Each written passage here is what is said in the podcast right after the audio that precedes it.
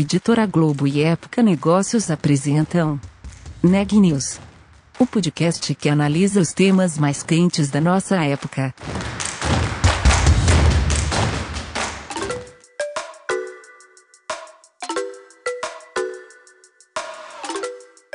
Olá, eu sou Daniela Frabasile e esse é mais um Neg News, uma série de reportagens especiais sobre a pandemia do novo coronavírus.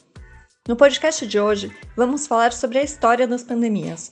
Afinal, o que é uma pandemia? Por quais pandemias a humanidade já passou e como que elas acabaram? Para ajudar a responder essas perguntas, eu converso com a nossa repórter Micaela Santos. Bom, Daniela, além da pandemia do novo coronavírus que o mundo tem enfrentado nos últimos meses e que foi declarada pela Organização Mundial da Saúde no dia 11 de março, a humanidade também já enfrentou a pandemia da gripe suína, conhecida como influenza A H1N1.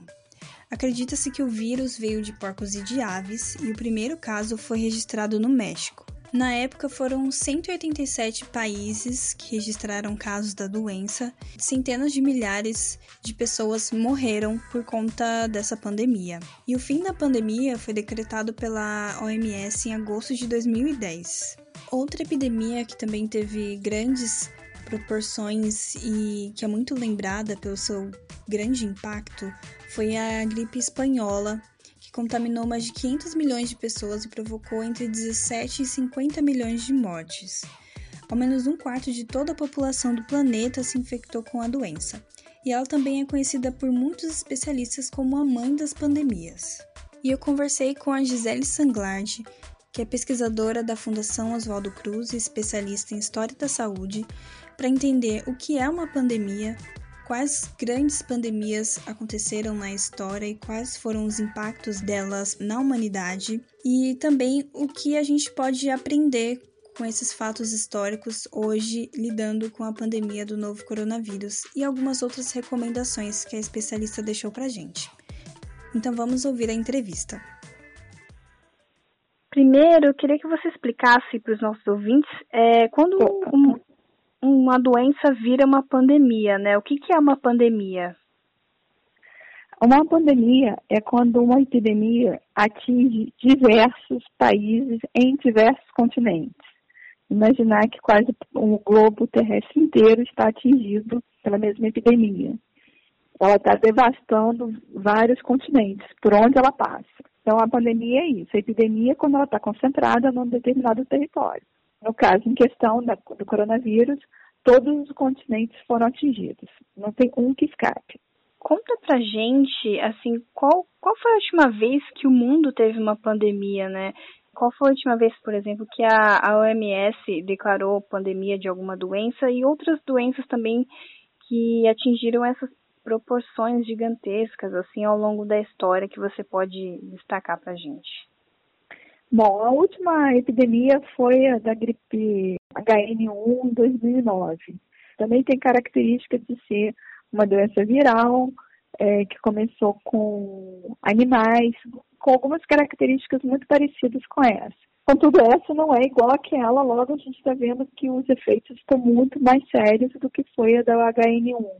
Historicamente, a gente tem outras epidemias virais e de, eh, de vírus gripais, como a da influenza, que é a chamada gripe espanhola, que, foi, que atingiu o mundo no final da Primeira Guerra Mundial. Pegou uma Europa devastada pela guerra. A Primeira Guerra foi a última guerra homem a homem, então você tem, no momento que as tropas estão voltando, você tem a disseminação da doença. E assim, você tem também, no século XIX, o cólera, que é uma doença de transmissão hídrica, então ela tem uma transmissão diferente dessas outras que a gente está falando, tanto do coronavírus quanto do HN1, quanto a do influenza. O cólera é de transmissão hídrica, é, mas assim, devastou a Europa e chegou ao Brasil. E do Brasil entrou pelo território nacional, seguindo a linha do trem.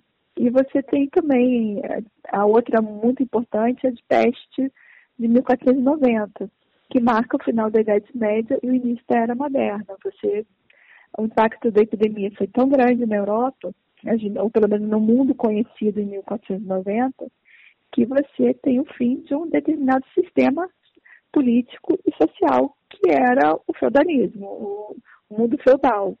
E você começa, a partir dali, você vê em uma, um outro regime diferente. Então, as epidemias têm esse papel muito sério no, na desorganização social, na desorganização política e econômica das regiões por onde ela passa. É possível a gente comparar agora essa pandemia da Covid-19 com, com essas outras pandemias que aconteceram? O que, que difere o surto, né, a pandemia do novo coronavírus com esses outros episódios? Talvez o impacto enorme na sociedade, acho que por exemplo, essa mais recente do HN1, você não precisou ter nenhuma dessas medidas de isolamento, de fechamento de, de fronteiras, de isolamento social, que são práticas que são usuais de grandes epidemias. A HN1 foi importante, foi uma pandemia, mas não, mas essas é, essas práticas de saúde pública conhecidas desde a Idade Média, que é o isolamento da cidade, não precisaram ser colocadas em prática. Isso tem uma diferença, pelo menos, na dimensão social e política da, da atual pandemia. Nesses outros episódios, gripe espanhola, enfim, como que era o controle, como que era a medicina na época para controlar né, o vírus, para cuidar das pessoas, como que funcionava?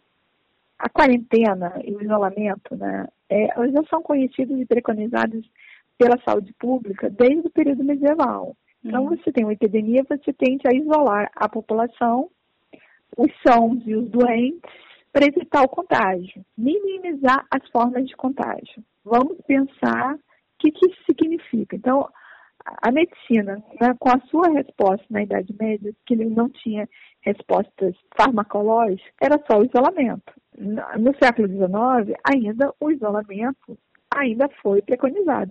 E você imagina, hoje, em 2021, a gente está preconizando o isolamento como forma de evitar o contágio. Hoje você tem um arsenal médico muito maior, conhecimento médico muito maior, mas você, ainda, você precisou lançar mão do que é mais tradicional no enfrentamento de epidemias, que é o isolamento. E como eu falei, a gripe espanhola, ela ainda pegou um momento de desmobilização das tropas, ou seja, os soldados estavam voltando e com eles o vírus veio. O vírus chegou ao Brasil com as tropas brasileiras que retornaram da Primeira Guerra. Então, assim, por que é importante que as pessoas se conscientizem que não devem se mexer? Porque elas não devem sair de casa, porque elas devem evitar a circulação. Porque é assim que o vírus, principalmente um vírus aéreo, é transmitido a partir da circulação. Se você pega um avião, é mais fácil você chegar no. o vírus chegar em algum lugar. Enfim, é um processo. E Gisele, uma, uma última questão para a gente fechar. O que, que o Brasil hoje, o mundo, né, pode aprender com a história é, agora nesse momento tão importante, né, que, que é o de combate a esse vírus que já infectou tanta gente, já causou tantas mortes aí no mundo inteiro? Acho que a primeira coisa é entender que uma epidemia é um fator de desorganização a economia vai sofrer, como já está sofrendo.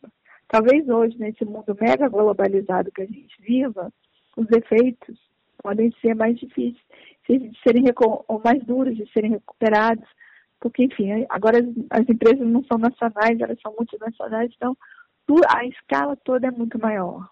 Mas é saber que os problemas sociais, políticos e econômicos vão todos os países vão viver isso e eles precisam ser enfrentados com seriedade. E outra coisa é, aceitar, é seguir as orientações das instituições de saúde pública. Ouvir as informações do Ministério da Saúde. Grupo de WhatsApp não é a melhor fonte de informação. Não adianta buscar informações que não são informações muito seguras. Os governos precisam agir com celeridade. Houve atrasos, a China demorou muito tempo para noticiar e assumir a pandemia. A Itália e a Europa, a Itália primeiro e a Europa como um todo, demoraram a surtir efeito. Veja, a Espanha já está em situação pior do que a da França. Então você ouvia falar da Itália e da França. De repente a Espanha passa. O que está acontecendo? Por quê? Porque os governos não foram suficientemente céleres para combater. As medidas são draconianas? São, mas elas precisam ser.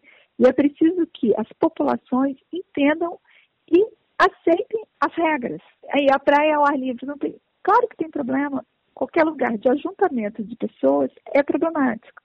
Então, assim, a gente precisa se recolher para poder evitar que essas doenças se espalhem mais. A gente está vivendo um surto de sarampo, que ele consegue ser muito mais perigoso do que o coronavírus. E a gente tem vacina. É impensável que a gente está voltando ao sarampo agora, porque o sarampo já podia ter sido controlado. A vacina está ali. Então, as pessoas precisam responder positivamente ao apelo do Ministério da Saúde e se vacinarem. Uma pessoa infectada de sarampo contamina 19 pessoas. O problema do o sarampo é muito fácil de você ver quem está contaminado, porque aparecem as manchas na pele. O coronavírus, se você não tem sintoma, você está espalhando para cinco pessoas, e essas cinco multiplicam por mais cinco, e assim sucessivamente. É uma cadeia que não para. Então, é preciso que as pessoas se recolham e aceitem o isolamento social momentâneo, para que tudo possa voltar ao normal. Muito obrigada, Micaela. Notícias do dia.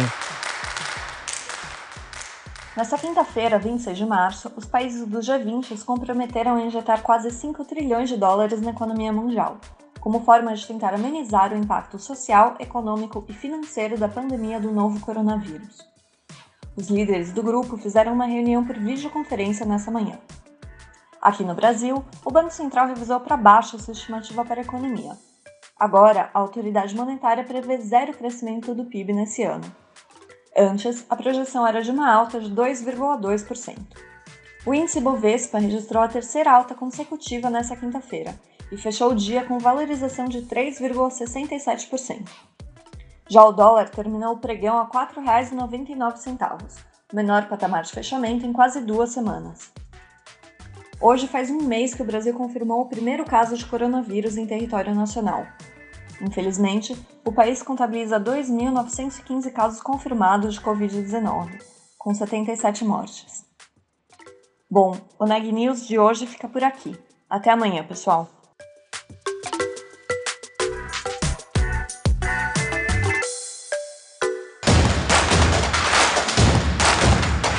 Esse podcast é um oferecimento de Época Negócios. Inspiração para inovar. Não deixe de conferir nossos outros podcasts. Presidente Entrevista Presidente. The Office. E os negócios da nossa época. Ouça, acompanhe, compartilhe. Vamos fazer deste podcast o nosso ponto de encontro.